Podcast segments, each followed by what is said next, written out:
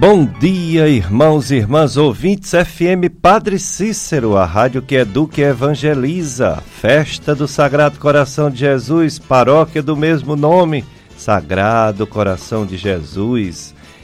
Eu sou Péricles Vasconcelos. Vamos iniciando, eu juntamente com o operador de som, Jossianberg, mais uma edição do programa Dicas de Saúde. Dicas de Saúde é um programa para você viver melhor, que incentiva bons hábitos de vida, boa alimentação com fibras, frutas, verduras, legumes, grãos, cereais, carne branca e o mínimo de gordura, de açúcar, né, os carboidratos diversos, doce demais, evitar, evitar os vícios, fumo, álcool em excesso, outras drogas.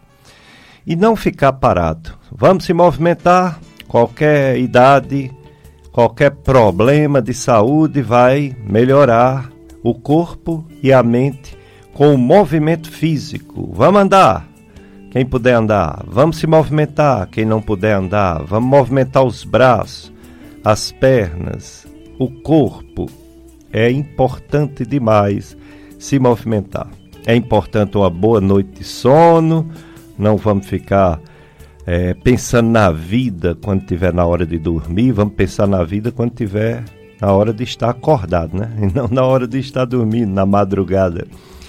É, e vamos para os médicos caso estejamos doentes. Qualquer doença, qualquer problema, tem diversos médicos que poderão, cada um na sua área, nos ajudar.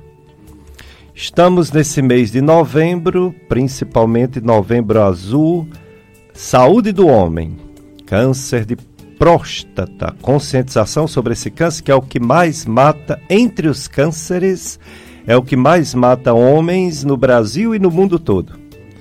É, o câncer de próstata. Então, se ele for descoberto cedo, cura. Se ele for descoberto tarde, infelizmente é complicado, é difícil curar.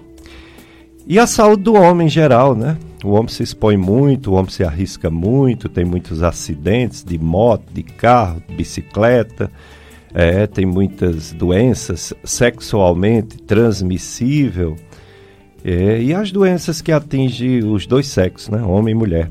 Pressão alta, é, diabetes, colesterol, triglicerídeo. Então o homem tem que se cuidar, o homem tem que ir aos médicos como as mulheres vão. As mulheres vão mais do que os homens para os médicos para fazerem os exames necessários para cada idade, para cada problema de saúde.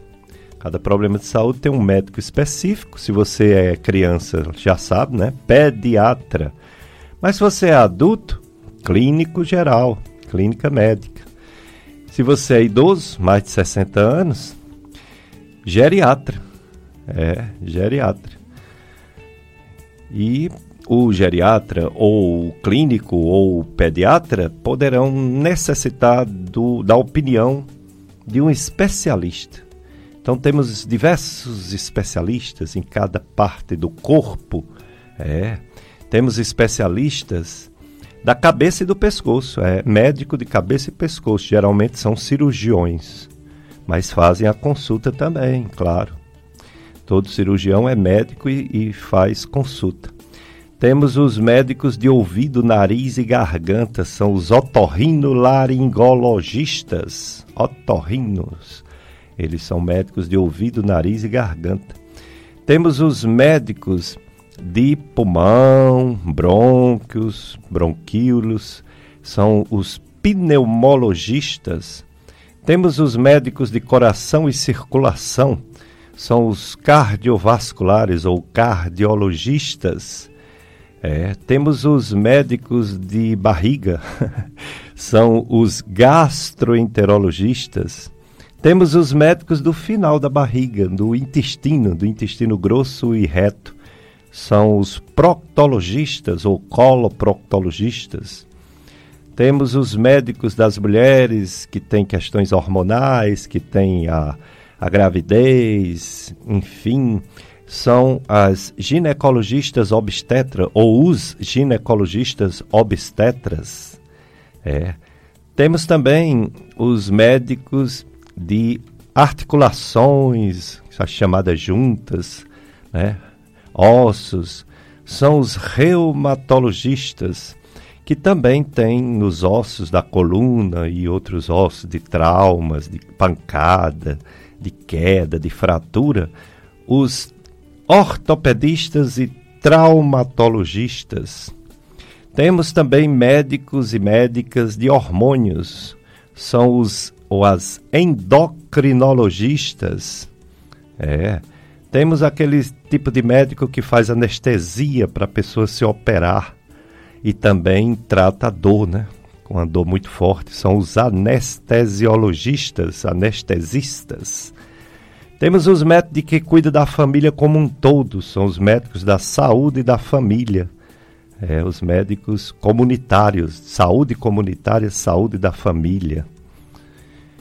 Temos os médicos que estudam as doenças que vêm da infância, que vêm de, de parentes, por hereditariedade genética. São os geneticistas. E por aí vai, né? Tem médicos de várias áreas do corpo, não falei todos, mas falei de alguns. Tem os médicos de câncer, que são os oncologistas. Tem os médicos de sangue, que são os hematologistas. E temos também os profissionais da saúde, é, enfermeiros, fisioterapeutas, é, terapia ocupacional, psicólogos, fonoaudiólogos, enfim, temos muitos nutricionistas, temos muitos profissionais de saúde, graças a Deus, em todo mundo, aqui também no nosso Cariri. Mas o foco maior desse mês de novembro são dois, né? Um é o do, sim, são três. Um é o do do câncer de próstata, né? Novembro Azul. Tem também o Novembro Azul Diabetes. É. Ah, daqui a duas semanas, daqui a, na próxima semana já, nós vamos ter aqui nutricionistas, nutricionista, nutrólogo e vamos ter também na outra semana endocrinologista. A doutora Natália Lobo já está confirmada que virá. Grande médica, endocrinologista. Então, esse mês é dedicado também ao diabetes e é dedicado também à prematuridade. É, os bebezinhos que nascem precocemente, né? Como diz no popular, nasce antes do tempo. pois é, esse programa, ele tá na live, viu? Quem quiser nos ver, nosso convidado tá já chegando, doutor Edgar, é, doutor Edgar Ferreira, urologista que estará conosco hoje para ceder uma entrevista sobre o Novembro Azul. Aí ele está está chegando, né? É, é, tá chegando. Mandando mensagem agora dizendo que está chegando. Então, é, se você quiser nos ver, bota live do Facebook, é assim. Você entra no Facebook, aí bota FM Padre Cícero 104,5. Pronto. Live do Facebook no ar. Jossianberg aqui ajudando e colocando tudo funcionando. É, nove horas tem a missa aqui na FM Padre Cícero. A missa da Paróquia Sagrado Coração de Jesus. Já teve um e vai ter outro. pois bem, esse programa ele fica gravado na live. Nem sempre a live dá certo, né? Tem problemas de do próprio Facebook cortar travar, etc. Mas se ficar gravado, você pode assistir em outra hora e indicar para alguém assistir em outro momento, né, outro dia. Temos também as nossas redes sociais de YouTube. Nós temos a Gastroclínica Vasconcelo e os Dicas de Saúde no YouTube. Em podcast, você escreve PO no YouTube, né? Você entra no YouTube e bota POD C-A-S-T. P-O-D-C-A-S-T. Podcast. Aí tem os podcasts espalhados por todo o Brasil. E os nossos também, da Gastroclínica Vasconcelos, do Dicas de Saúde, gravados só para ouvir, ouvir em outro momento. E temos também o site do Tony Santos. Tony Santos é o radialista, que tem o programa O Som do Brasil, aos domingos à tarde aqui na FM Padre Cícero. O Tony, nosso compadre, nosso amigo, nosso grande amigo, ele grava o programa Dicas de Saúde e coloca no site dele. Como é o site dele? clubesintonia.com. clubesintonia.com é o site do Tony e ele deixa gravado quatro programas. Toda vez que entra um novo, se o de hoje, sai o mais antigo, né? E assim fica sempre quatro programas disponíveis para você ouvir em outros momentos. Então você pode entrar em contato conosco, fazer perguntas sobre o Novembro Azul, saúde do homem, conscientização sobre câncer de próstata, fazer perguntas para o Dr. Edgar Ferreira, que está já chegando, pelo Facebook, mas também pelo telefone 3512 2000 e também pelo WhatsApp, que é o mesmo número, né? 3512 2000. Sua pergunta pode ser escrita e pode ser em áudio, é. Pode mandar um áudio para nós. Josfianberg recebe aqui, edita um pouquinho para ficar legal, ajeita o som. Sim, quando você mandar um áudio fazendo alguma pergunta, você diminui o som do rádio, viu? Porque o som do rádio pode atrapalhar o que você está falando e a gente não entender o que você está dizendo, né? Então a gente pede que realmente diminua o som do rádio para a gente entender o que você está perguntando. Então, Facebook, FM Padre Cícero 104,5, programa Dicas de Saúde. É, dicas de saúde para você viver melhor. Festa do Sagrado Coração de Jesus, aqui da paróquia do Sagrado Coração de Jesus. Já tem gente nos acompanhando na live do Dicas de Saúde. É isso aí. Obrigado você pela audiência. A Sônia Araújo, bom dia, bom dia Sônia Araújo. E a Lucimar Silva da Costa, bom dia para você, viu Lucimar? Se quiserem fazer perguntas, perguntas, fiquem à vontade. Também a Socorro Ribeiro, bom dia para você também, Socorro. Também a Marlene Almeida, bom dia para você, Marlene. São os nossos ouvintes é, internautas que estão nos acompanhando, nos vendo, embora aqui está meio travado para nos ver. Ah, agora tá. às vezes sai, às vezes volta a imagem, né? Mas dá para ver, viu? Esse de azul sou eu e esse outro de azul e branco é o Jossianberg, viu? Estamos aqui no estúdio da FM Padre Cícero. Pois bem, é, o INCA é o Instituto de Câncer do Brasil, ele dá as estatísticas de tudo. Chegou o doutor Edgar Ferreira, nosso convidado de hoje. Então, eu ia falar do INCA, mas quem vai dizer tudo que o INCA falou sobre câncer de próstata vai ser o nosso convidado. Vai ser ele mesmo, o doutor Edgar Ferreira, médico urologista. Há muitos anos aqui no nosso Cariri, nós temos essa referência da urologia do Cariri, doutor Edgar. Bom dia, meu amigo. Pode sentar aqui nessa bancada da Rádio FM Padre Cícero. O doutor Edgar Ferreira é ele mesmo, viu? Se você está dizendo, será que é doutor Edgar? É, é ele mesmo. é ele mesmo, não é outro não.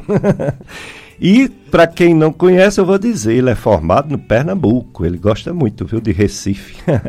Porque ele fez a residência há muitos anos atrás no Hospital Getúlio Vargas, Recife, residência em urologia.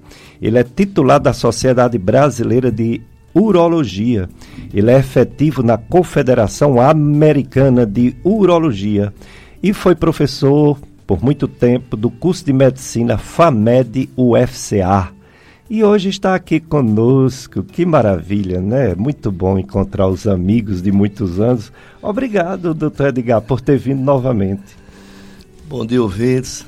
Bom dia, amigo Péricles, a quem estimamos muito como cidadão, como médico, que profissional excelente. E um brilhante programa com audiência espetacular. É, bom dia, ouvintes da Rádio Padre Cícero. Agradeço pelo convite e mais uma vez renova a nossa estima e consideração, nosso apreço a você, a todos os ouvintes dessa rádio.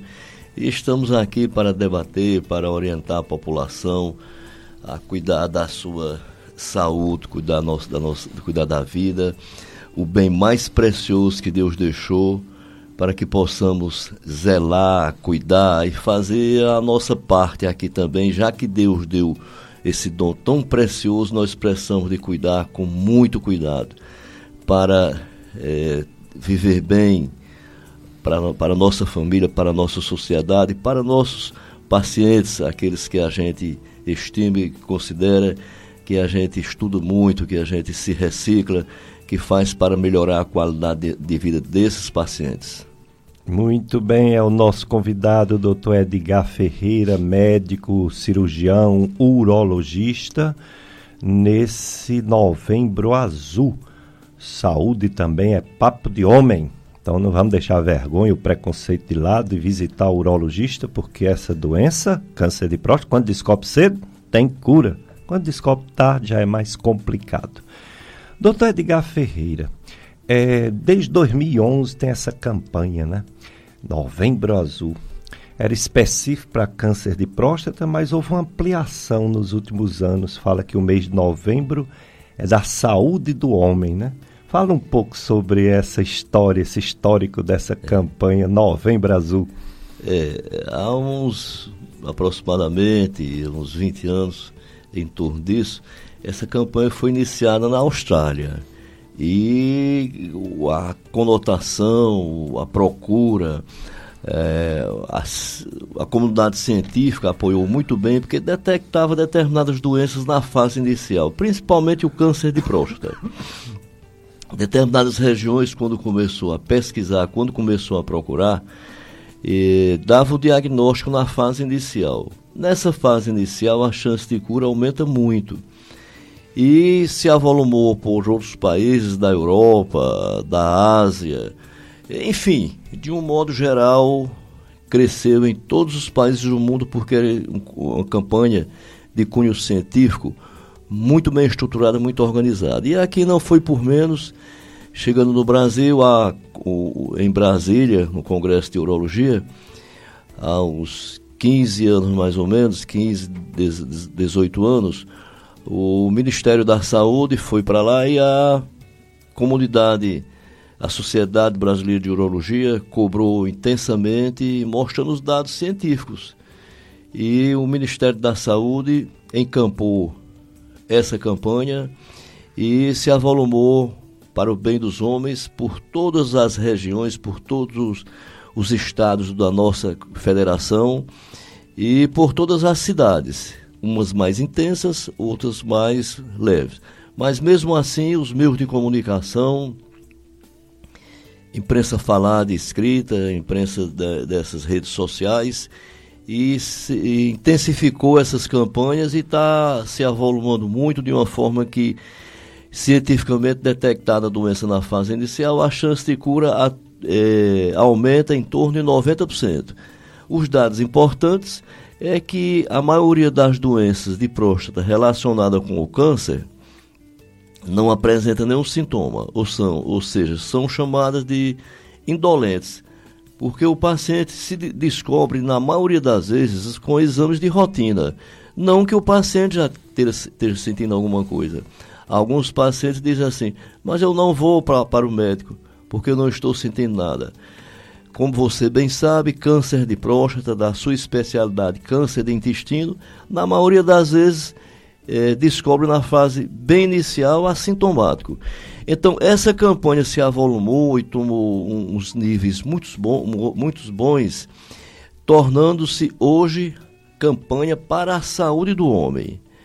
Normalmente o, o, paciente vai no meu consultório, normalmente eu recebo paciente de você, doutor Pericles, e você já pede também o PSA paciente acima de 50 anos, de 40 anos, você já pede o PSA.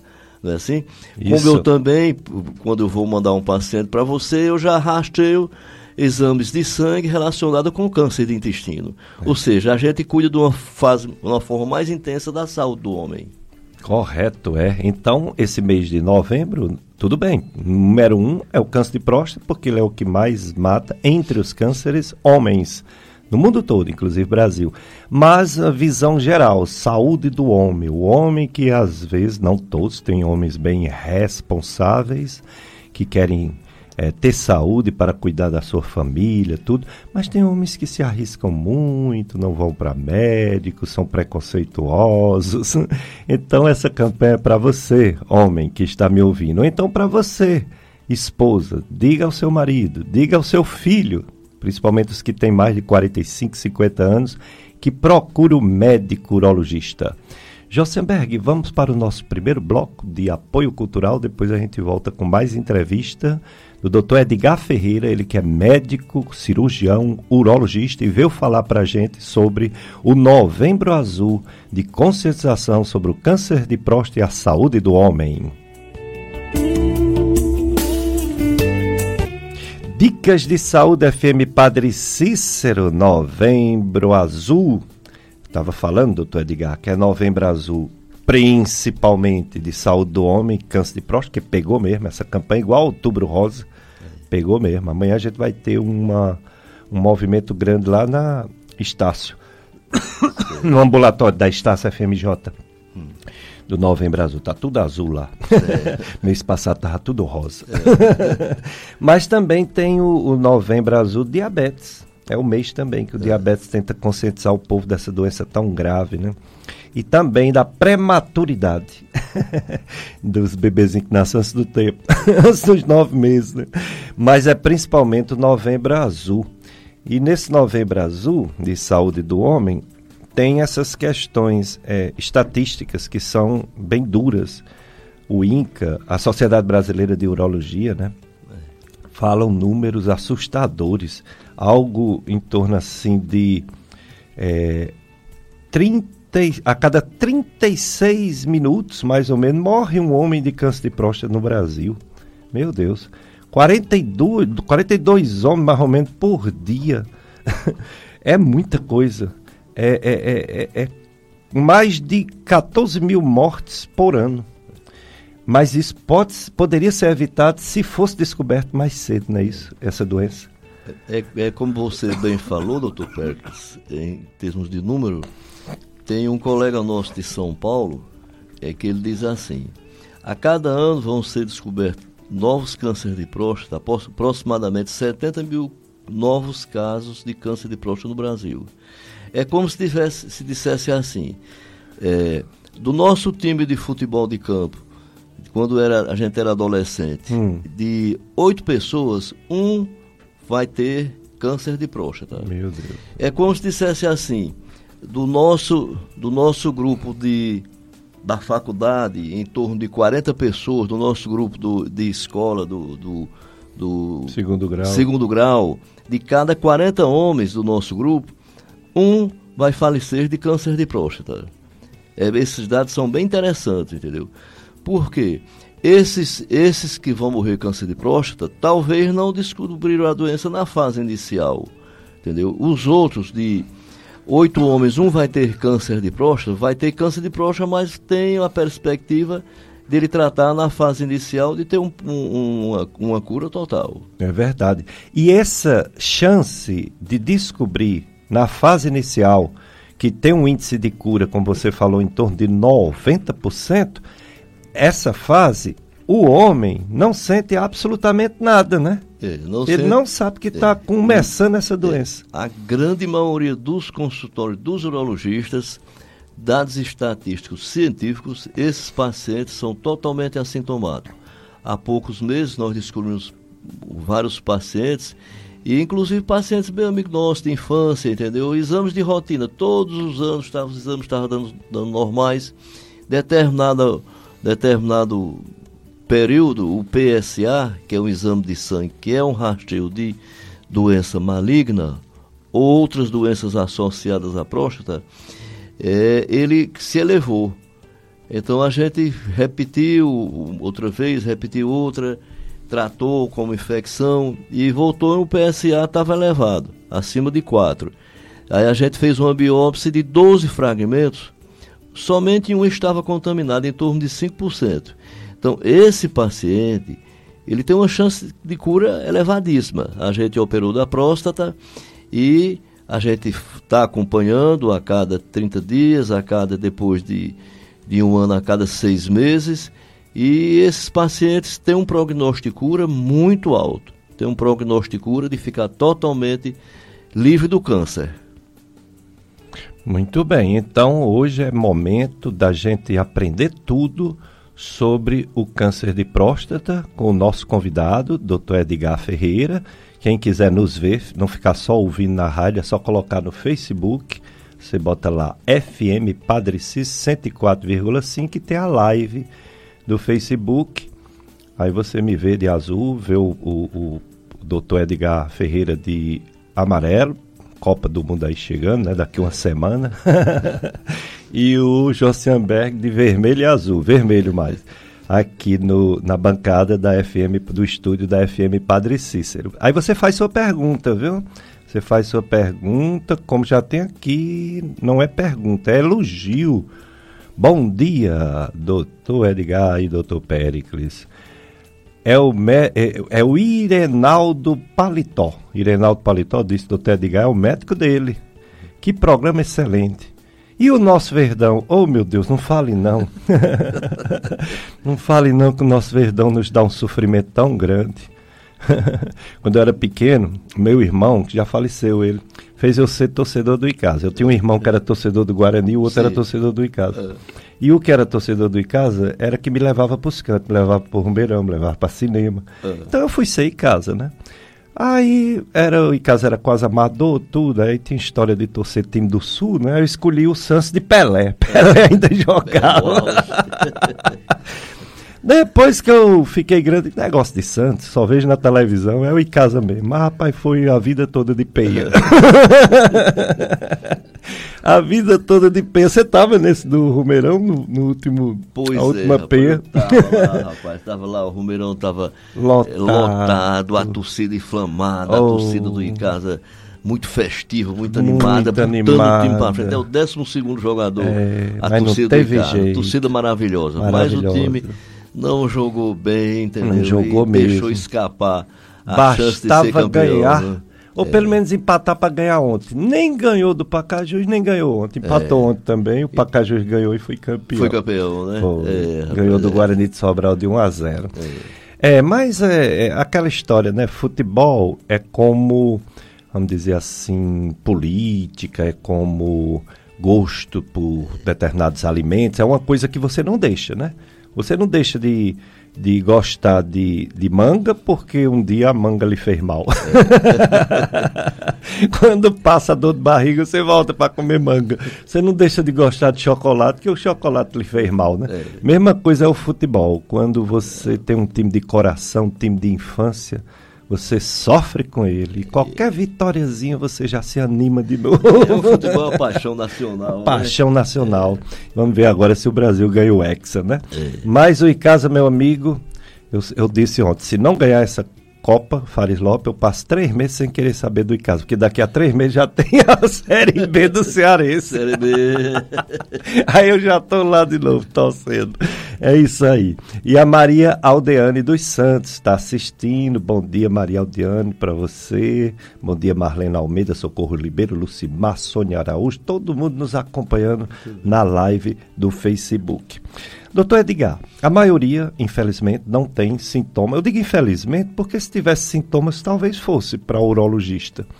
Mas aqueles que têm sintomas ainda têm chance de descobrir a tempo de um tratamento, de uma cirurgia, de uma cura.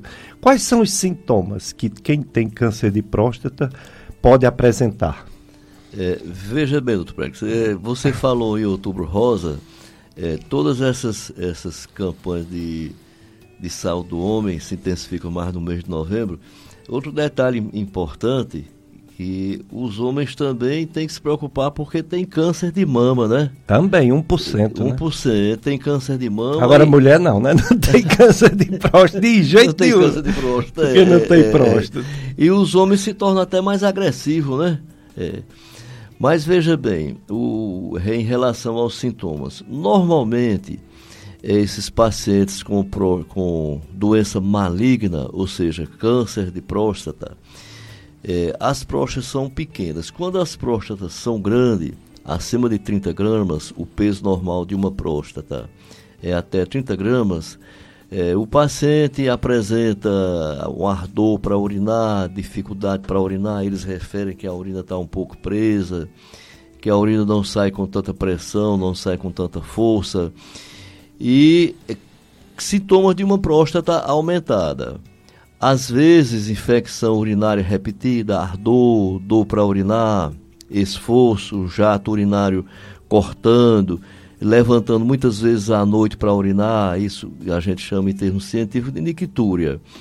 E numa fase mais adiantada, o paciente pode apresentar dor nos ossos, dor na bacia, dor na coluna, dor nos membros inferiores, que são as pernas.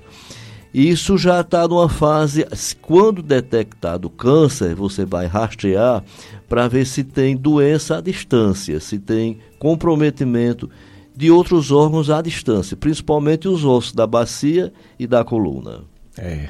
Então, ao menor sinal, claro que você deveria ir ao urologista agora, aproveita esse mês de novembro, você não sente nada, vá no urologista. Peça ao seu clínico um exame que chama-se, doutor Edgar citou aqui, PSA, é o antígeno específico né, da próstata. Da próstata. PSA. É. Peça para fazer esse exame se você tem mais de 45 anos, se você tem 50 anos principalmente, se você tem caso na família bem com 40, já podia fazer, né? Se tem pai ou, ou avô com câncer de próstata.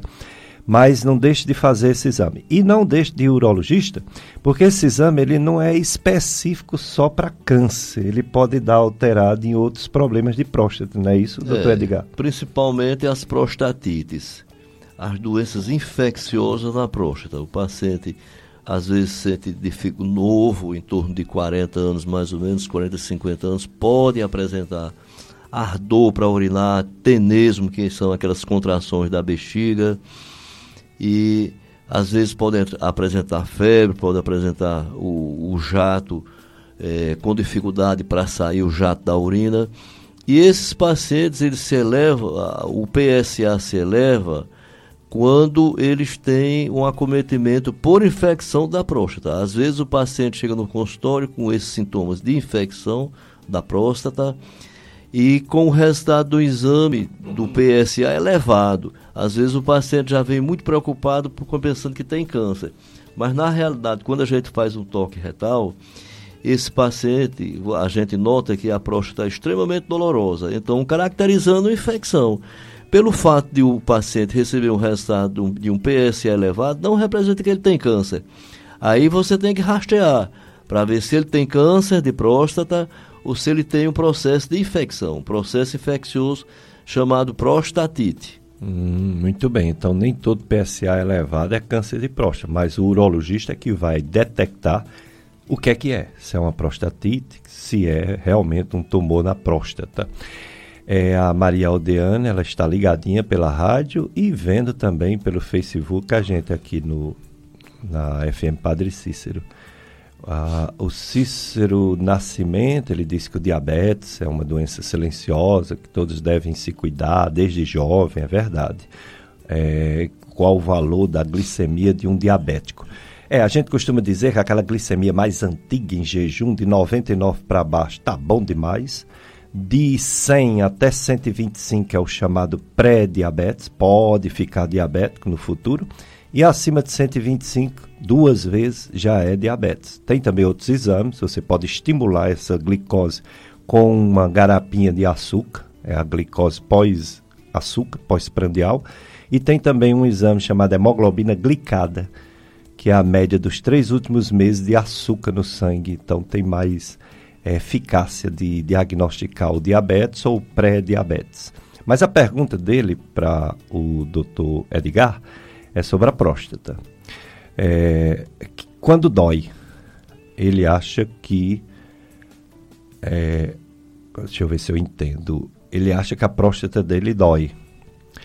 É, tem dias demais. Usa até medicação para alívio da dor, mas ele não especifica o local dessa dor.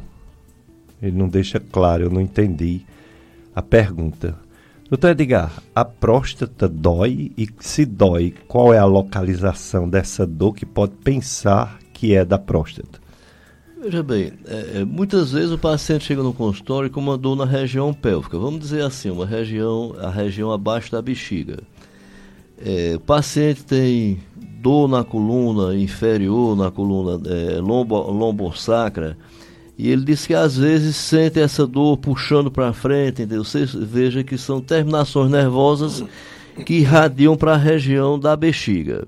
Às vezes confunde. Muito comum também, até você encontra pacientes assim, doutor Pérez, o intestino constipado, o intestino, o intestino extremamente ressecado. Eu tive há poucos dias um paciente no consultório que passa oito dias sem defecar. Doutor, eu sinto um peso nessa região, puxando para do reto, puxando para a próstata. Aí a gente vai analisar esse paciente, pede todos os exames um, paciente, um intestino constipado, um intestino crônico, aí a gente manda para você, para o seu consultório. Às vezes o paciente, a sinfisite, o paciente, peguei recente um paciente no consultório, joga bola, levou uma pancada ao nível da região da bexiga, entendeu? Ali traumatizou o, o, o osso ali da sínfise pública, o, o osso da bacia, os ossos da bacia, aliás, e aí esse paciente reclama que sente dor ao nível da bexiga, ao nível da próstata, quando ele faz alguns movimentos, não caracteriza dor na próstata, entendeu? A dor relacionada com a doença da próstata e tem mais relação com a urina. Dor para urinar, dificuldade para urinar, ardor, esforço para urinar, são sintomas relacionados com a próstata.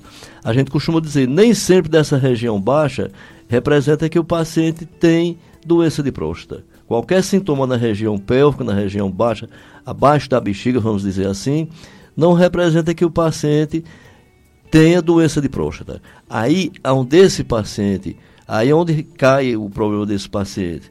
Procurar um urologista, fazer isso. Ele não pode ficar se automedicando achando que é isso aqui, achando que é isso outro, achando que é a próstata.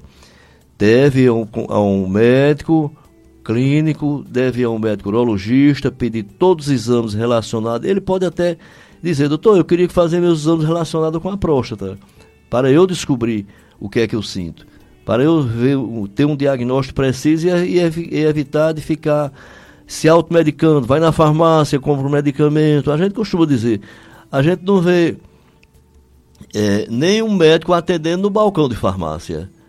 Mas a gente recebe com muita frequência o paciente dizer assim: eu passei numa farmácia, o balcão de, o, o farmacêutico, é bem entendido, passou um medicamento, disse que é inflamação da próstata. Às vezes não é nem farmacêutico, é o balconista, é o balconista que ganhou o emprego naqueles tempos, é, daqui a pouco já está em outro ramo. Já está em outro ramo, é. não é nem o farmacêutico. É não.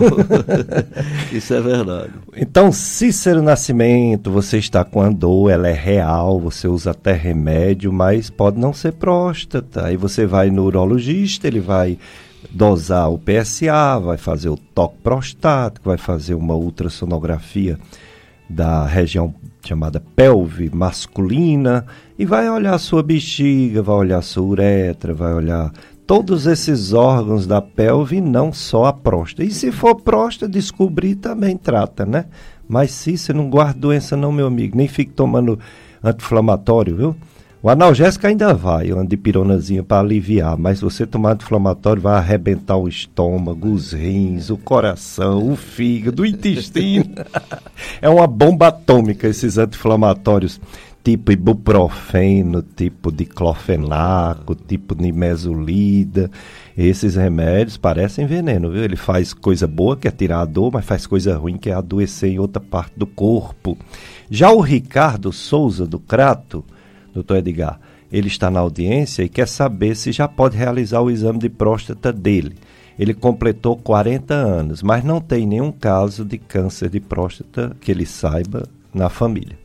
A gente costuma dizer, é, todo tempo é tempo de se cuidar. Se o paciente tem essa dúvida, entendeu? É melhor ir para um médico, falar com o médico para fazer a solicitação dos exames, PSA, exame da função renal, exame para diabetes, exame de urina, ultrassonografia da próstata, porque a gente sabe perfeitamente que sem ter fator de risco, claro que não custa nada começar a investigar mais cedo. É, os principais fatores de risco que a Sociedade Brasileira de Urologia e o Instituto Nacional do Câncer é, detecta e orienta para os pacientes se cuidarem, relacionado com fator genético, fator obesidade e a raça negra. Determinadas, determinados pacientes que, a, que alguém da família, um parente próximo, parente de primeiro grau, já foi tratado de câncer de próstata, esses pacientes aumentam, os descendentes aumentam o risco, porque tem um gene que, que, que está no organismo que pode desenvolver para outros membros da família, outros membros futuros, lógico, é, o risco aumentado de câncer de próstata. A obesidade. A obesidade é catalogada como fator de alto risco também. Deve, todos os pacientes obesos a partir de 40 anos devem ser investigados rigorosamente, com exames precisos. A raça negra, raça escura também, cientificamente tem uma incidência maior de câncer de próstata. Então deve fazer o rastreio dessas doenças de próstata, entendeu? Como pode, pode prevenir câncer de próstata? Antigamente usava muito termos assim, prevenção de câncer de próstata. Mas hoje a gente diz assim, que é um rastreio, é procurando, é rastreando câncer de próstata. Porque se detecta câncer de próstata, ah, pode não evitar o câncer de próstata, mas se detecta na fase inicial, esses, essas chances de cura aumentam em torno de 90%. É uma chance grande. Se você tem uma doença que você tem uma chance de cura de 90%, você deve agradecer a Deus porque ele descobriu na fase inicial e vai partir para a cura. Vai uh, conversar com o seu médico, qual a conduta melhor para você? Se vai fazer uma cirurgia chamada prostatectomia radical ou se vai fazer radioterapia. Isso é, é conversado entre o médico e o paciente. Doutor Edgar Ferreira é médico urologista, veio falar sobre o Novembro Azul, saúde do homem, câncer de próstata. Doutor Edgar, o diagnóstico definitivo, diagnóstico é, de descobrir mesmo que a pessoa tem o câncer de próstata, é a biópsia, não é isso? É. Você detecta que tem um caroço, que tem algo duro, que tem um nódulo e faz a biópsia. Como é essa biópsia? É guiada por ultrassom? É, vai diretamente porque já fez o toque? Como é feito esse procedimento da biópsia? É, inicialmente nós pedimos exames laboratoriais, incluindo o PSA, que é um antígeno específico no sangue, que a próstata fabrica esse antígeno é, ultrassonografia, com, é, ultrassonografia das vias urinárias, bexiga e próstata e o toque retal. Às vezes você encontra um nódulozinho da próstata com a doença na fase inicial, às vezes você encontra uma próstata duvidosa, às vezes você encontra uma região endurecida. Daí você vai pedir uma ultrassonografia da próstata por via transretal, guiada por ultrassonografia, o médico que vai fazer tem experiência e são retirados 12 fragmentos em cada região, ser do lado direito e ser do lado esquerdo. A parte superior, a parte média e a parte inferior da próstata. Então, esses 12 fragmentos são encaminhados para o médico patologista Daí ele vai analisar com critério, analisar rigorosamente. Se tem, se tem certeza, ele já dá um diagnóstico definitivo. E se, se tem dúvida, ele manda, ele orienta para a gente pedir um imunohistoquímica. Esse é um exame mais preciso. Esse não faz aqui na região.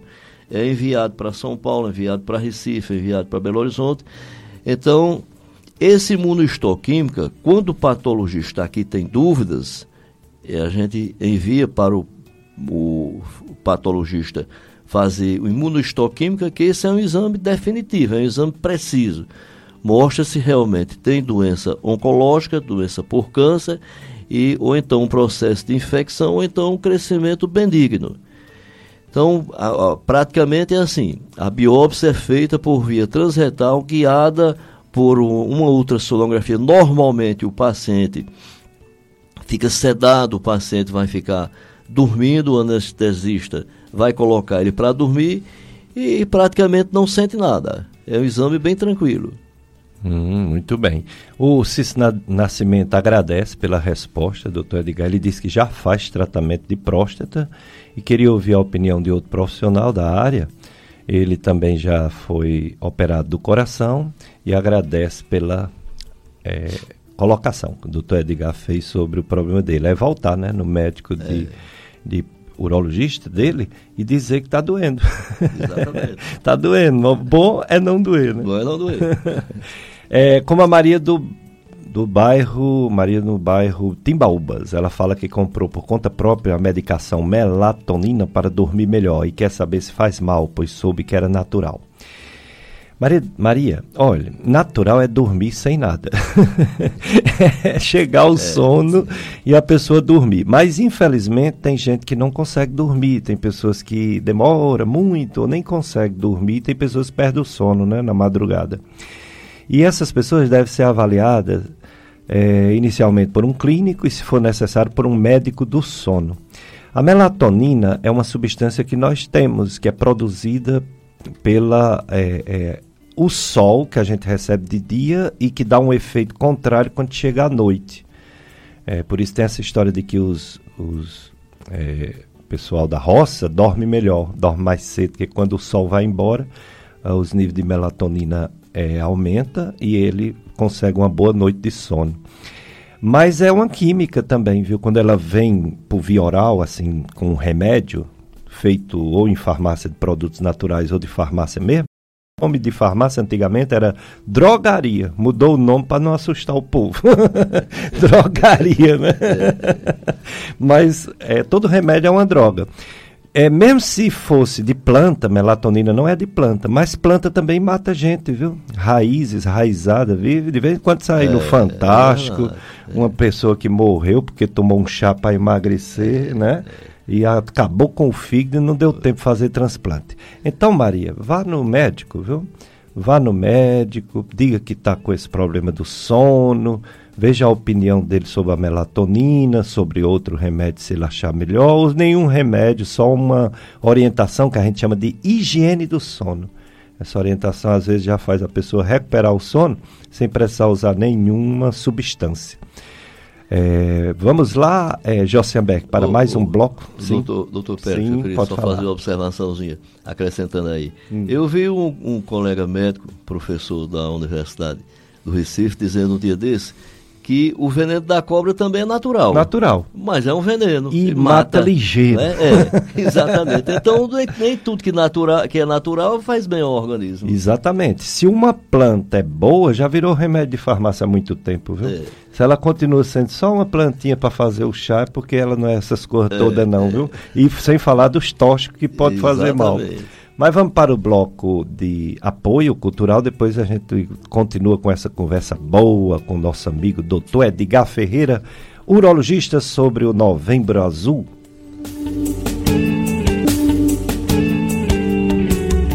Dicas de Saúde FM Padre Cis Novembro Azul, convidado todo especial, meu amigo de muitos anos, doutor Edgar Ferreira é médico cirurgião, é urologista, está aqui falando sobre a saúde do homem nesse Novembro Azul e falando sobre é, o câncer de próstata, que infelizmente é o que mais mata homens no Brasil e no mundo. Ele falou da importância da pessoa procurar o médico para fazer o PSA, fazer a consulta com o urologista, o toque, ultrassom se necessário porque para descobrir cedo, a pessoa não sente nada, e aí, se não for para o médico, como é que vai descobrir cedo? Quando já está sentindo muita coisa, pode ser que o tumor já esteja avançado. Então, ir logo ao médico, principalmente se sentir alguma coisa, né? Um problema para urinar, arder, queimar, doer, urinar muito à noite, etc. Né? É, em relação à, à próstata, doutor Edgar, todo homem depois de uma certa idade, ela tende a crescer. E o crescimento dela pode dar problemas, né? Fala um pouco sobre esse problema da, do crescimento da hipertrofia prostática, hiperplasia prostática, que não é tumor, né? Não é câncer. É.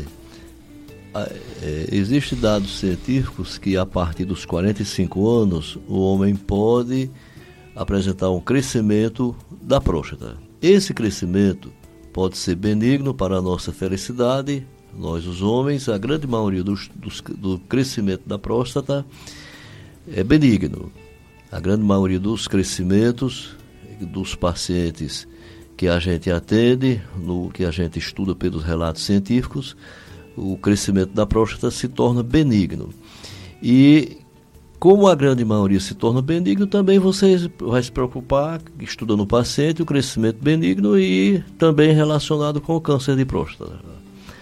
O crescimento benigno, como a próstata é, se aloja é, na uretra, saindo da bexiga, é um caninho que sai da bexiga é, por dentro do pênis, chamado uretra, e a próstata está, é uma glândula que está localizada na uretra inicial, na uretra que sai da bexiga, é, crescendo, circulando a uretra, é, se alojando na, nessa, nesse, nesse local e quando começa a crescer a próstata, começa a apertar um pouco a uretra.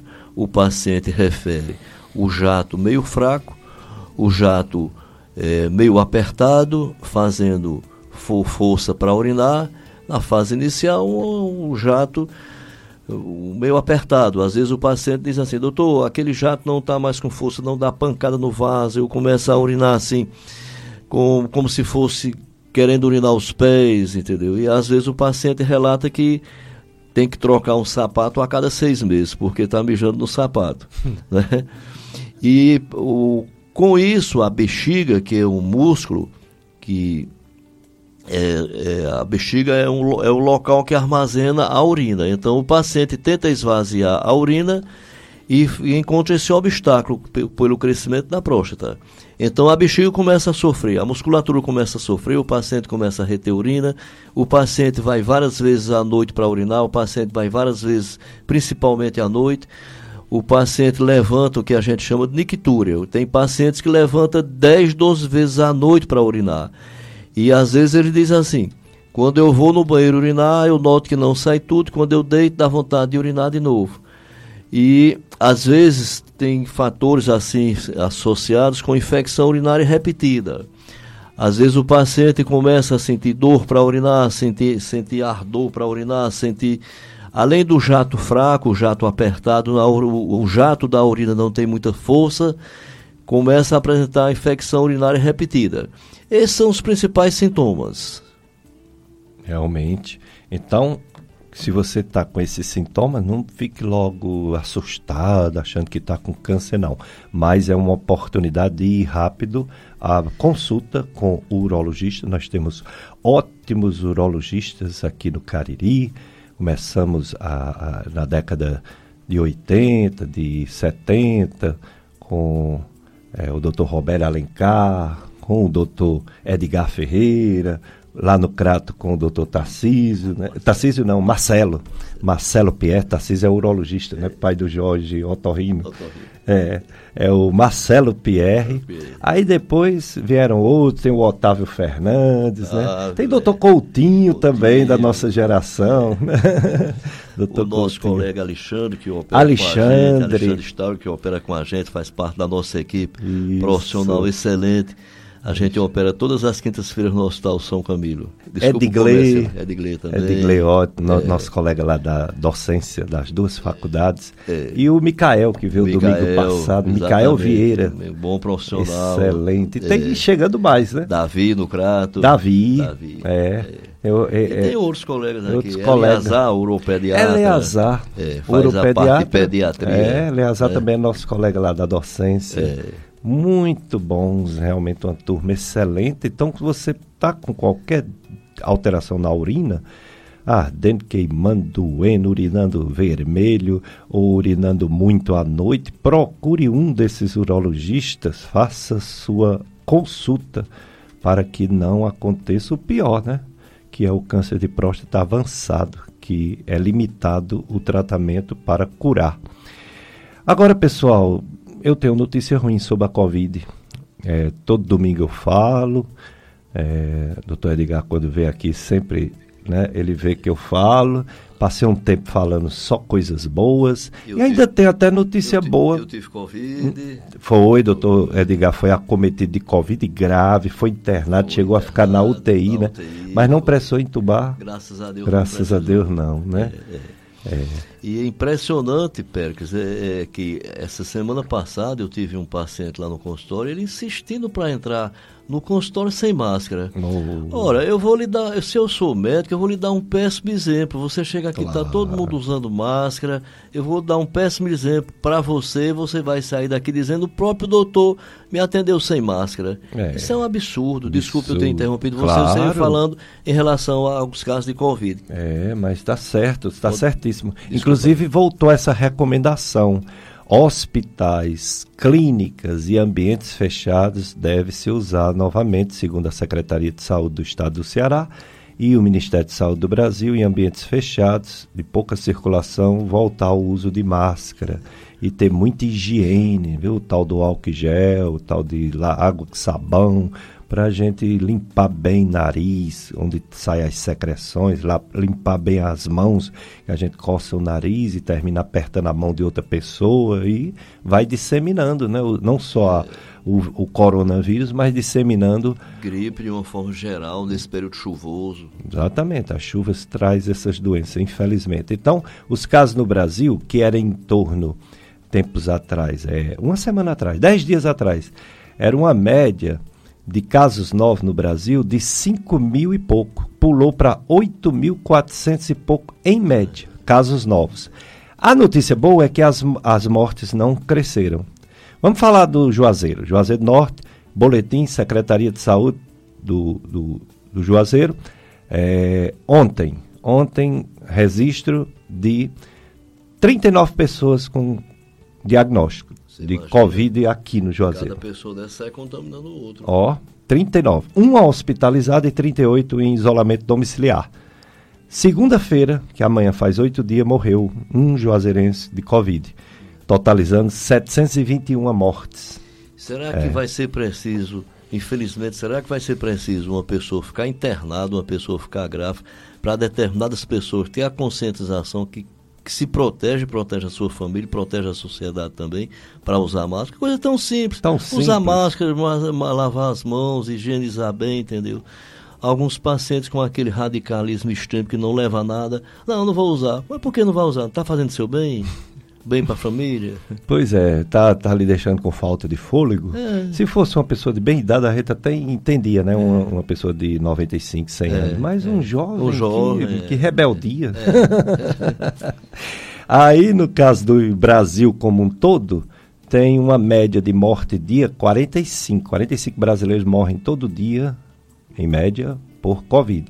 Mas foi muito mais no passado, houve uma diminuição, inclusive, 15 dias atrás para hoje, de uma diminuição de 33%.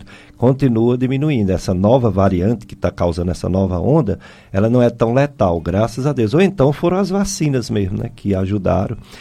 É, mas em termos de, de, de casos novos, esse aumento, né, um aumento de 74% em 14 dias em relação a 14 dias atrás. Preocupante, muito preocupante, que vai ter a- as aglomerações para assistir os Jogos do Brasil. Festas nunca pararam, né? Era com a polícia na porta acabando as festas, mas não parava, porque o povo tem uma necessidade de festejar. Era. E agora, com a liberação, vai ter os Jogos do Brasil, vai ter o Natal, o Ano Novo, Réveillon, e aí a confusão vai ser grande. Depois vem o Carnaval, aí pronto. então vamos ter cuidado, pessoal, vamos ter cuidado. É, pass- passou muito tempo sendo a Covid-19 a maior causa de morte no Brasil, em torno de dois anos, mas já há vários meses, seis meses, voltou a ser as doenças cardiovasculares e o câncer. O câncer, que no caso da próstata é o que mais mata homens, né? E o que mais mata mulheres é o câncer de mama. O segundo lugar em homem e mulher passou a ser o câncer coloretal, que você citou. É. Passou do câncer de colo do útero em mortalidade feminina. E parece que passou do câncer de pulmão e de estômago em mortalidade masculina entre os cânceres. Esse câncer está aumentando, viu? Câncer coloretal. Um mistério aí É. que tem que ser descoberto pela ciência, porque está aumentando tanto. Ontem eu fui dar uma aula Sim. da FAMED lá no Hospital São Vicente de Paulo. Aí eu mando eles irem antes e peço para o monitor escolher dois pacientes da GAST para dar aula para eles, né? Aí, eu, quando eu cheguei lá, dois pacientes da GAST, duas pessoas de idade, um homem e uma mulher. Ambos câncer coloretal e ambos já col colostomizados, é. etc. É um câncer que realmente está aumentando no mundo e ninguém sabe exatamente a causa, são vários fatores, vários né? Fatores. Não tem um fator só, né? É como o de câncer de próstata, não é. tem um fator só, né? Não, é, é. E inclusive como a gente está debatendo aqui sobre isso, o paciente procurar sintomático na fase inicial, não ter. Ah, um dia desse eu conversando com um colega médico. Ele disse, eu já tenho idade, mas eu não faço, eu não faço aquele exame de colonoscopia porque eu tenho medo. Meu entendeu? Deus. Que medo, rapaz. Um exame que, esse sim é um verdadeiro exame de prevenção. É. Porque quando encontra o pólipo, que tira, na hora do exame já tira, se na biópsia disser que foi um adenoma, ia virar câncer. Dentro de 5 a 10 anos ia virar câncer. Olha Talvez aí. até antes, que ninguém sabe quanto tempo Olha essa aí. pessoa está com é. o adenoma. É. Aí tirou, não vai ter câncer. Quer dizer, isso é uma prevenção. Prevenção. É, é. Esse é. É. O, o, é diferente de um rastreamento, né? O rastreamento é para descobrir cedo e melhorar o, o, índice de cura, né? É. Que é o que acontece com a próstata, com a próstata e com a mama. E com a mama também. Também. É. Mas o colo retal é prevenção mesmo. Colonoscopia com 45 anos, é. todo mundo, homem e mulher. Eita. Mas aí, em relação ao câncer de próstata, descobriu, é câncer de próstata. Deu na biópsia, seja no histopatológico, seja no imunohistoquímico, câncer de próstata. Aí, o urologista ele vai analisar como é que vai ser o tratamento se vai ser cirúrgico, se vai ser rádio, o que é que vai ser, se não vai ter tratamento cirúrgico ou vai ter. Como é esse, esse, esse, essa decisão? Qual é o estágio, qual é o estadio, estadiamento? Como se faz esse estadiamento daquele câncer para saber se é só a cirurgia ou se não é a cirurgia? Se... Fala um pouco sobre essa, essa dificuldade de decidir, que tem que ser um especialista, um urologista, qual vai ser o tratamento do câncer de próstata naquela pessoa. Você tem que chegar para um paciente e dizer, diagnóstico firmado. Hum. Você fez a biópsia, não tem mais dúvida, o paciente em vista tem câncer de próstata. Daí você vai orientar prostatectomia radical ou radioterapia. As radioterapias têm evoluído muito. Antigamente fazia aquelas rádios, o paciente sentia, tem um problema intestinal, problema de dor pélvica intensa, problema de, de retite, retite, estenose de reto, infecções retal com frequência. Hoje, o, a evolução científica, os principais é, locais que faz tratamento de câncer de próstata já faz radiação exatamente localizada com, então, aquelas, com aquela precisão intensa, vai lá na próstata e irradia somente a próstata. Outro tratamento que você tem que fazer é a prostatectomia radical. Essa prostatectomia radical vai tirar a próstata toda. Vai tirar a próstata, vai tirar, retirar linfonodos da região pélvica, inguinal, direito, inguinal esquerdo, e você retirando essa próstata, você vai mandar para o patologista, além de, já ter um diagnóstico definido, que já é câncer de próstata, vai mandar para o patologista para analisar a peça completa, a peça e os linfonodos. E antes disso, você já tem, você tem que estudar através de uma cintilografia ou também de uma ressonância para ver se o, a doença está localizada na próstata ou se estendeu para outros órgãos, principalmente os ossos dessa região da bacia, dos membros inferiores, as pernas e o fêmur, lógico, e a região eh, da coluna completa, a região torácica vai fazer um exame de imagem para saber se tem doença à distância. Se tiver doença à distância, você vai orientar o paciente. Numa fase, paciente mais jovem, você tem aquele o, o, o câncer, você estadia se tem uma doença de baixa agressividade através do exame pato, histopatológico ou então de alta agressividade. Baixa agressividade, hoje determinadas escolas estão acompanhando o paciente com uma vigilância ativa. Vigilância ativa, você vai fazer o, a dosagem do PSA com muita frequência, com mais frequência, vai fazer outras biópsias com mais frequência se tiver necessidade. E o, a alta agressividade, você vai indicar logo de imediato uma prostatectomia radical. Agora, esse vem um grande problema que é muito discutido em todas as comunidades científicas urológicas. Até que ponto o paciente vai aceitar dizendo que ele tem um câncer de próstata para ficar acompanhando. É preciso muita confiança no médico, é preciso cabeça muito boa. Você tem um câncer de próstata, é de baixa agressividade, a gente vai acompanhar você. Vai ficar acompanhando. A grande maioria dos pacientes, doutor, vamos tirar logo, eu vou logo. E se eu tirar, eu fico logo livre. Se você tirar, você fica livre, logo livre do câncer. Entendeu? Então, é, é, essa é, uma, é uma, uma, decisão que você tem que conversar muito, o paciente tem que ter muita confiança, muito com o paciente, muito com a família.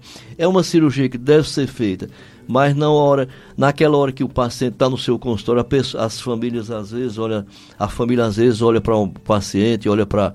diz assim, quer ser operado? Eu digo, não, vá para casa, não é uma cirurgia de urgência, vá para casa, volta daqui a 15, 20 dias. Mas doutor, esperar esse tempo todo. Não, fique tranquilo esse, esse crescimento não vai ser tão intenso assim, tão rápido assim. Vá para casa, reúna a família, o representante maior da família, a decisão principal é dele, porque ele está consciente do paciente. Aí vá para casa, decida, converse com toda a família. Quando tiver decidido, aí vem para a gente ou fazer a cirurgia ou indicar para radioterapia. A grande maioria dos pacientes prefere a cirurgia. Hoje tem cirurgia por aquela convencional, tem a cirurgia por videolaparoscopia, tem a cirurgia robótica, a cirurgia robótica evoluiu muito, mas o robô é um, é um instrumento muito caro, é, nós não temos, está longe de chegar aqui na região, mas nós temos colegas no Recife, onde a gente fez residência médica, que às, às vezes a gente manda um paciente para ele, ele opera com bons resultados. Há tempos atrás, quando você dizia isso, olha, dá para não operar, dá para acompanhar. Se for preciso, mais na frente a gente opera. Aí o paciente não queria, como você está dizendo. É, mas aí você colocava duas coisas que talvez convencesse ele a não operar. Era a questão da incontinência urinária e da impotência sexual. É. Só que as cirurgias hoje, elas não permitem acontecer muito isso, é. né? Eu tive. Melhorou essa, as cirurgias. É, essa semana, Percos, eu tive fazendo as revisões científicas quando eu vim para cá para o seu programa para trazer assuntos mais atualizados, como você, como seus. O seu grande número de ouvintes merecem, entendeu? Muito a gente obrigado. tem que trazer dados precisos, não estar tá aqui inventando, não criando, a gente tra trata em, em, em números científicos, né? Claro. Hoje, aproximadamente de 3 a 6% dos pacientes apresentam incontinência urinária. 3 depois da cirurgia. É. Do universo de 100. Do universo de 100. É. Perdendo urina, é. usando forro, usando fralda. Tem pacientes que a gente opera, é, leva a fralda, leva o fraldão pra, no consultório, quando a, gente, quando a gente vai tirar a sonda, com oito dias depois, aí o paciente vai usar aquele, aquele fraldão. Aí eu digo, mais tarde, lá para a noite, quando chegar em casa, 8, 10 horas da noite, passa uma mensagem para mim. Aí o paciente às vezes diz assim, doutor, a fralda nem molhou. E tem um paciente que diz assim, eu usei uma fralda uns 3, 5 dias. Tem, tem uns pacientes de que a gente opera muito paciente do Pernambuco, Paraíba. Às vezes ele diz assim, doutor, eu fiz a viagem lá até aqui. Eu usei o fraldão com medo, mas o fraldão chegou aqui enxuto. enxuto. Tem uns que usam até um absorvente pequeno. Doutor, eu botei por uma questão de segurança. Eu digo, ó, oh, cuidado, tua família sabe que tu está usando absorvente? pois é, então aí é, ninguém mais vai querer ter um tumor, uh, já que as complicações das cirurgias são infrequentes. Desculpe, eu esqueci de falar da, da impotência sexual, sim, né? A disfunção sim. sexual Isso, após a, a prostatectomia radical, né? É. Também de 3 a 6%. Mínima também. É. O que é que acontece? Hoje, quando você opera uma prostatectomia radical, uns 30 dias mais ou menos, você vai passando aqueles estimulantes na parte sexual, entendeu? E os pacientes vão usando eu, é, em torno de três, seis meses, até um ano, pode melhorar a função sexual perfeitamente. Tem paciente que foi feito prostatectomia radical, que eles estão tendo relações, é claro, não estão tendo relações com, com muita frequência, porque não são mais adolescentes, né? Claro, é. aí não é do, da cirurgia, né? É, é às vezes o paciente normal. diz assim, doutor, mas meu, mesmo operando a prostatectomia a, a, por adenoma, por tumor benigno, o paciente diz, doutor, é, a minha potência diminuiu, eu fui disse, sim, mas como era antes? É, assim, mais ou menos, como? Mais ou menos como? Uma vez por mês. E como é que tá agora? Uma vez por mês. Então como é que mudou? É, parece que só aumentou o medo, né? Vamos lá, é, Josenberg, mais um bloco de apoio cultural, depois a gente volta com mais Doutor Edgar, Novembro Azul. Dicas de saúde, Novembro Azul, conscientização, câncer de próstata, saúde do homem, convidado Doutor Edgar Ferreira, médico cirurgião, urologista. Estou aqui também com Josenberg, ele está aqui na programação de som, áudio. Você pode participar, pode enviar sua pergunta para o Dr. Edgar, que o Jossenberg passa para ele, passa para a gente. É isso aí. É na FM Padre Cícero, em rádio e em Facebook. Você liga o Facebook, bota FM Padre Cícero 104,5 e Consequentemente, você vai nos ver. Eu, doutor Edgar, Josianberg, o estúdio da rádio, não fica só na rádio ouvindo, né? Você nos vê aqui no estúdio da rádio Padre Cícero.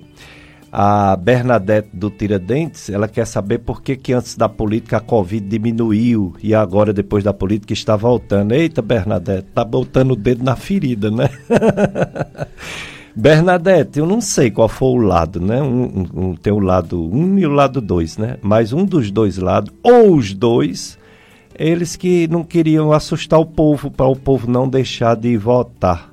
Aí o povo é, não foi muito, talvez, muito bem formado. Ou então não vamos também é, menosprezar essa doença que ela vem de ondas, né? Ela vem de ondas mesmo. Teve uma onda na Europa uns 20 dias, 30 dias atrás. Depois da Europa, ela sempre vai para os Estados Unidos. Depois dos Estados Unidos, ela vem para o Brasil. É, é o curso natural. Mas graças a Deus, Bernadette, que ela não está aumentando as mortes, tá não. Vai aumentar um pouquinho, claro, mas não muito, né? Como foram nos inícios, né? E a, o Ministério da Saúde, ela, ele recomenda que seja feita a, a, a, quinta dose de quem tomou quatro, a, ter, a, quarta de quem tomou três, a terceira de quem tomou dois e a vacina nas crianças, viu? As vacinas, porque a criança é um, um, um, um fator de transmissão da doença, né? Frequente, porque criança não usa máscara, né? De jeito nenhum, nem de brincadeira. Então, é, difunde mais rápido a doença. Então, o ministro da Saúde, o Queiroga, ele faz apelo para essa vacinação do Covid. É, de, ele diz, inclusive, que 69 milhões de brasileiros não tomaram nem sequer a primeira dose de reforço, ficou só em duas. Nem sequer tomou a terceira, né? Então, vamos ver se tomando as vacinas diminui essa nova onda. Já a Maria de Socorro, da Vila Miragem, está mandando um abraço para todos aqui. Obrigado, Socorro e todos que fazem a Vila Miragem. Doutor Edgar Ferreira, médico cirurgião urologista, falando sobre o Novembro Azul, falando sobre o câncer de próstata e a saúde do homem. Doutor Edgar, na sua experiência aqui no Cariri, tantos casos que você atende, tantos casos que você já operou, você faz alguma distinção com esses números grandes que a gente vê na mídia mundial, no mundo todo e no sul do país, sudeste? Ou você acha muito comparável, é igual, ou é até mais do que em outras regiões, nossa região aqui, sul do Ceará, sobre o câncer de próstata? Por mais intenso que seja feito os estudos, a comunidade científica, a gente percebe que existe casos de subnotificação. Aqueles pacientes que não têm, eh, não chega para o médico, aqueles pacientes que não foram notificados, é porque esses dados científicos, dados matematicamente, estatísticos, e eles são baseados nos registros dos casos. É. Mas a gente sabe perfeitamente que mesmo uma população extremamente civilizada, existem os casos de subnotificação, aqueles pacientes que, chega, que não foram dado diagnóstico. E a nossa região é uma região que o preconceito é muito grande ainda, o paciente já melhorou muito com esses meios de comunicações, com, esses, com essas campanhas, por, por todos esses meios de as redes sociais, as, a imprensa falada, escrita, televisada, e mesmo assim, ainda existem aqueles pacientes que não vão para o médico. E existem casos que o, o paciente chega a, no hospital numa fase bem adiantada. Então, esses casos, mesmo se chegando no hospital, eles não são notificados como câncer. Câncer de próstata, câncer de intestino, entendeu? Hospitalzinho de uma cidade bem pequenininha, o paciente chegou, eles internam numa fase adiantada, entendeu? O paciente vamos estudar, vamos mandar para o médico especialista. Não, a família diz, não, não, a gente acha melhor não levar, porque ele já está idoso, deixa para lá. É como se o paciente tivesse o direito de sofrer. A gente lamenta muito isso, porque a gente faz medicina. Hoje existe aquela medicina paliativa para, mesmo o paciente numa fase adiantada, você tem que fazer alguma coisa para aliviar a dor, aliviar o sofrimento. Deus não deixou o sofrimento para o, o humano, a gente sofre porque pelas circunstâncias da vida, mas não é, o, o sofrimento não é caracterizado pela pelo Deus que, que nos criou para trazer esse sofrimento, essa dor intensa. Então veja bem, existe casos de subnotificação. Os casos, com certeza, são muito os números são muito maiores e principalmente uma região mais pobre, uma região mais limitada aos recursos para dar um diagnóstico preciso. Eh, existe casos de subnotificação, ou seja, casos que foram, de, que foram câncer, mas não foram eh, catalogados cientificamente que entraram nas estatísticas como câncer de próstata.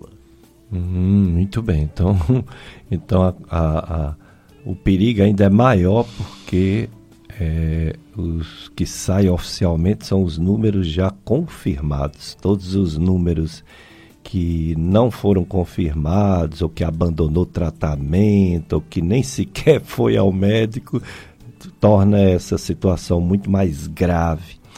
O Heriberto Rodrigues que é o Heriberto Serrinha do Grangeiro, é, lá do Grangeiro, Ceará, ele parabeniza esse médico, doutor Edgar, diz que é muito bom. Olha aí, doutor Edgar, o reconhecimento dos ouvintes da população.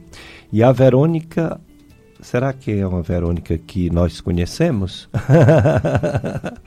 Verônica Bezerra, é isso mesmo? É. é parabenizar o doutor Pericles por esse programa tão valioso para a população e ao doutor Edgar pela dedicação e orientações aos seus pacientes quem é a Verônica Bezerra, doutor Edgar? Rapaz, Verônica Bezerra é a sua cliente, né? que tem uma estima e consideração grande por você, por toda a sua família, Cicinha, sua esposa. E é, é, ela é minha esposa, é a mãe de meus filhos, meus quatro filhos, três mulheres e um homem. Oh, né? maravilha. A mais velha médica, a Juliana, a, o segundo está terminando, terminou medicina agora é, lá em Cajazeiras, a terceira é Gabriela Engenheira Civil, mora, tá morando lá em Caruaru, e a Raíssa, a mais nova, fazia direito e agora tá, passou em medicina na Universidade Católica do Recife. Oh, então, se Deus quiser, vão ser três médicos e uma engenheira. Três. Né? E Verônica, o, como o, você falou. A primeira que você falou é, é...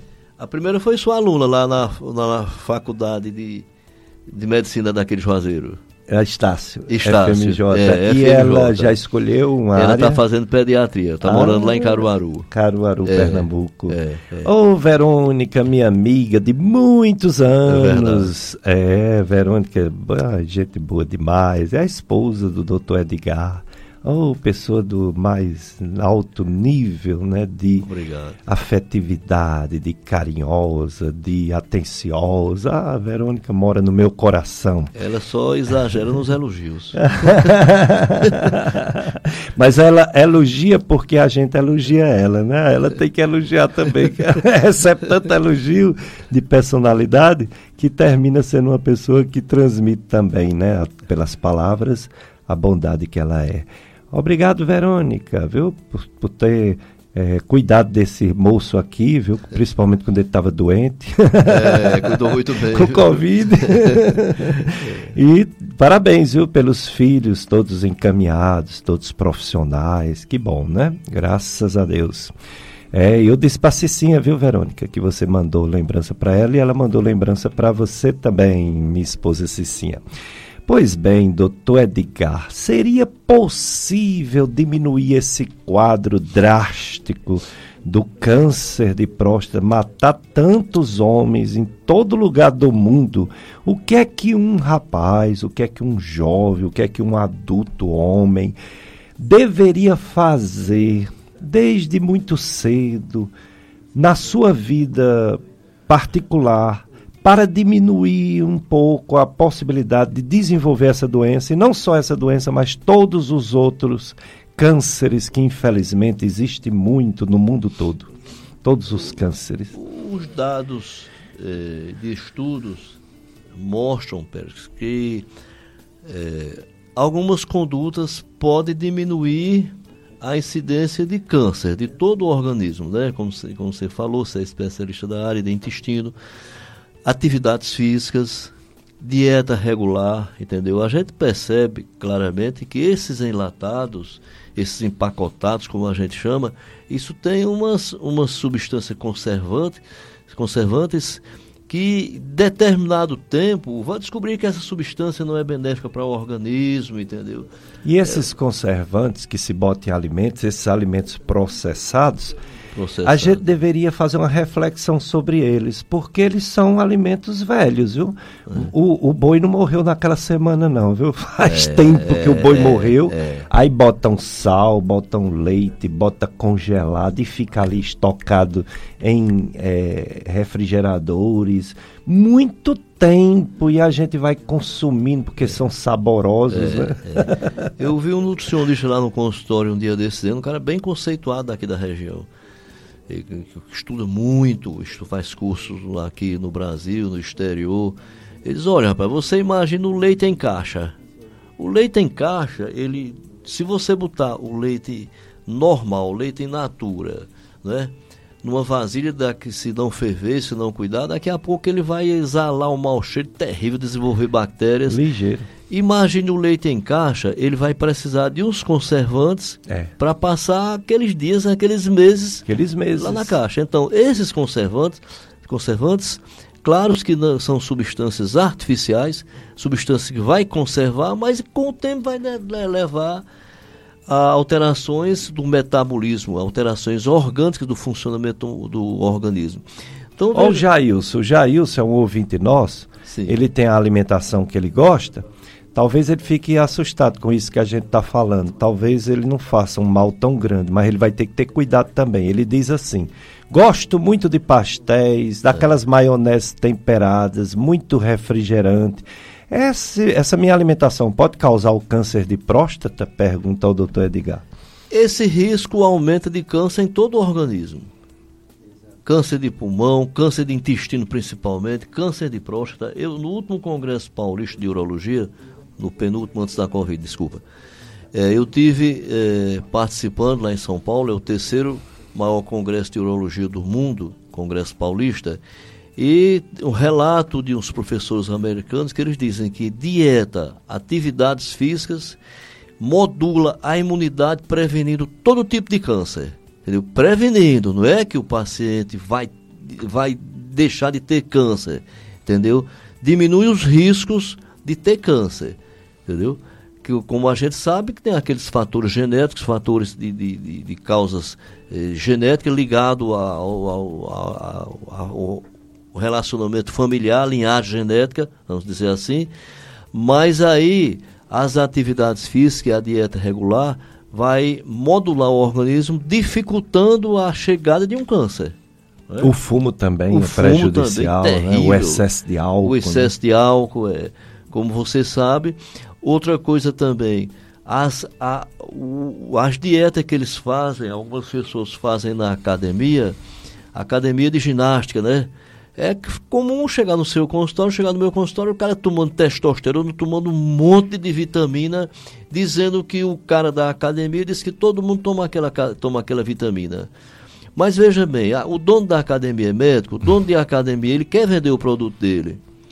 Mas a gente diz assim, esse medicamento pode ser muito bom, mas passa pelo pelo médico da sua confiança, passe pelo médico nutrólogo, passe pelo médico clínico geral, passe pelo médico gastro para ver se aquele medicamento não vai afetar o seu fígado, entendeu? Não vai afetar a sua vesícula, não vai afetar o seu intestino. E alguns pacientes, eles fazem uso de testosterona, os pacientes jovens, entendeu? Aí vai suprir, vai inibir a glândula produtora das testosteronas é, o, o, organismo, a glândula percebe que o organismo está com aquela dosagem alta, elevada, e os pacientes jovens aumentam, aumentaram no consultório a procura das consultas, disfunção sexual, problema hepático, como você sabe, entendeu? Então, é, dieta fundamental, importante, atividades físicas, é uma forma de diminuir os riscos de todo tipo de doença, doença intestinal, doença cardíaca, doença pulmonar, doença de próstata, disfunção sexual, que é gravíssimo, impotência sexual, que é gravíssimo para para os homens. Hoje a gente percebe um número maior de pacientes jovens com disfunção sexual, com impotência sexual. Todo dia a gente atende esses pacientes no consultório. É verdade. Quer dizer, além dos fatores genéticos, dos fatores ambientais, tem também esses micro-organismos, essas infecções, que talvez tenham uma participação também na gênese né, de, um, é, de um tumor, é. de alguma complicação maior.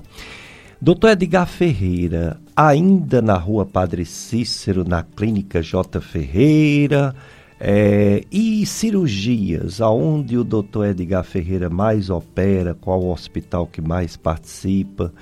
É, fale sobre sua vida profissional, onde lhe encontrar e, e fazer uma consulta. Pronto, obrigado.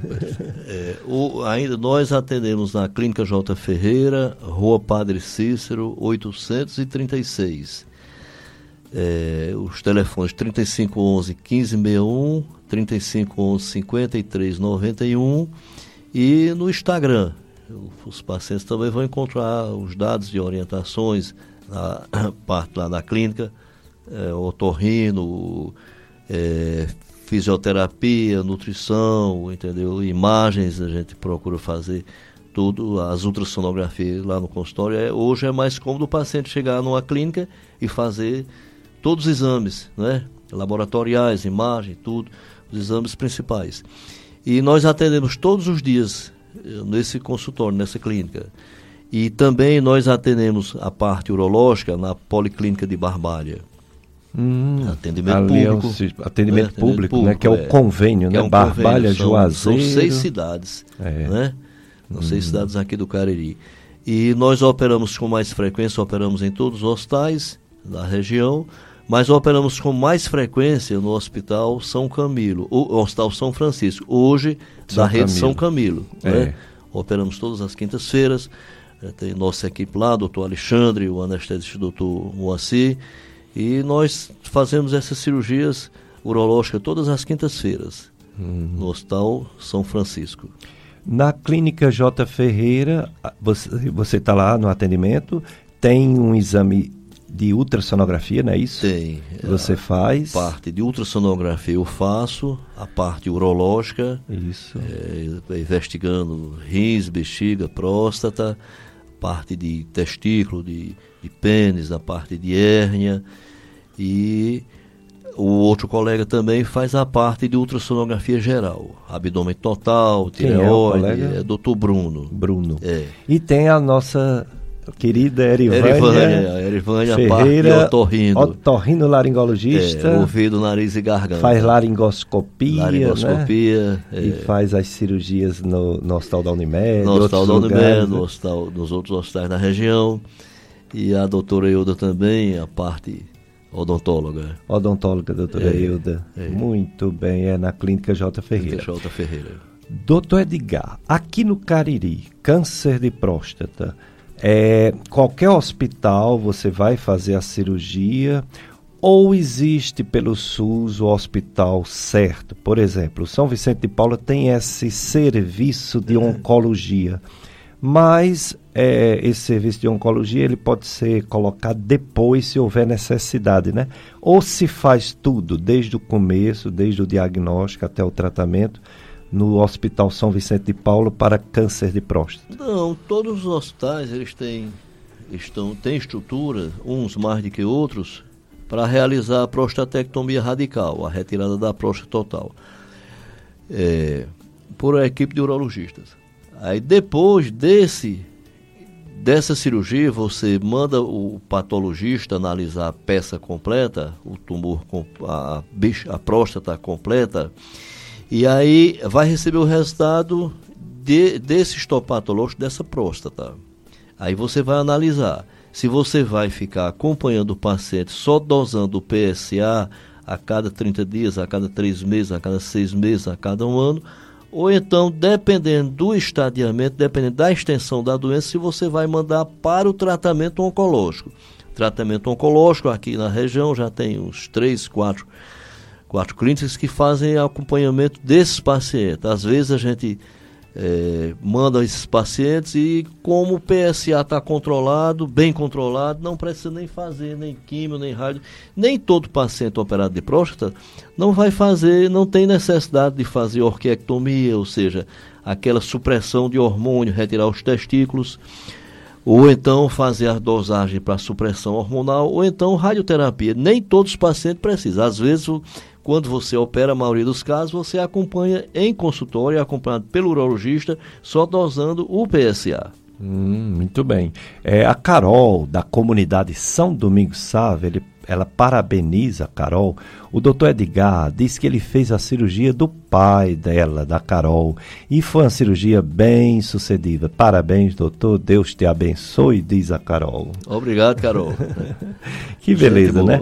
Resta agradecer, doutor Edgar, por sua presença nesse Novembro Azul. Conto com você para futuros, futuros Novembros Azuis e até outras é, campanhas em outros meses sobre as diversas doenças. Tem câncer de bexiga, câncer de né? bexiga, Tem a própria hipertrofia. Câncer de pênis, de aumentando pênis, muito testículo, na, né? Câncer de testículo aumentando muito é. no Nordeste a Sociedade Brasileira de Urologia tem uma preocupação muito grande que é aumentando os cânceres de pênis no Nordeste. Relacionado com HPV, né? Relacionado né? com HPV, relacionado com a higiene, relacionado com o excesso de prepúcio, o paciente com dificuldade de fazer a higienização, câncer de testículo também.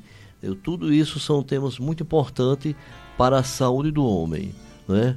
Pois eu agradeço, Aquela, você está sempre disponível para gente. Aquelas crianças também que tem hernia, tem criptorquidia, aquele, as, as mães, a, a, gente alerta muitas mães, testículozinho fora da bolsa escrotal, Isso. testículo na região inguinal, tem que ter cuidado, operar o mais precocemente possível, porque esse câncer, esse tipo de testículo fora do lugar, ele pode levar a degenerar é o tecido levando a câncer de testículo. Exato. É.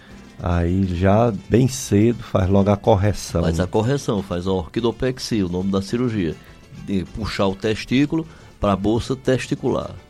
Pois obrigado, doutor Edgar, por tantas informações importantes que você nos dá, nos passa.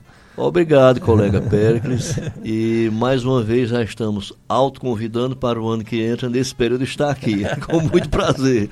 Ou antes, obrigado. Porque eu vou ficar atento sobre a campanha desses outros órgãos para você vir Beleza. também em outros meses, né? Que sua Tudo presença bem. aqui é muito querida por todos nós. Josenberg também, deixando a gente bem tranquilo aqui na live, em tudo que porque é difícil, viu? Conduzir um programa de rádio, eu já desisti, não consegui, não consegui ser apresentador e ao mesmo tempo controlista de Sim. som, é muito difícil, né?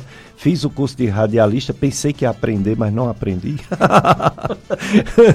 é difícil, viu, você mudar de profissão depois de velho. Mas tem aí o Josianberg e toda essa equipe da FM Padre Cícero. E obrigado você, ouvinte, por estar sempre nos acompanhando né, nas redes sociais e na rádio FM Padre Cícero. Vem aí a missa, a missa vai ser agora, transmitida aqui pela FM Padre Cícero e desejo uma semana cheia de paz de Deus, a festa do coração de Jesus venha comemorar conosco. Um abraço para todos.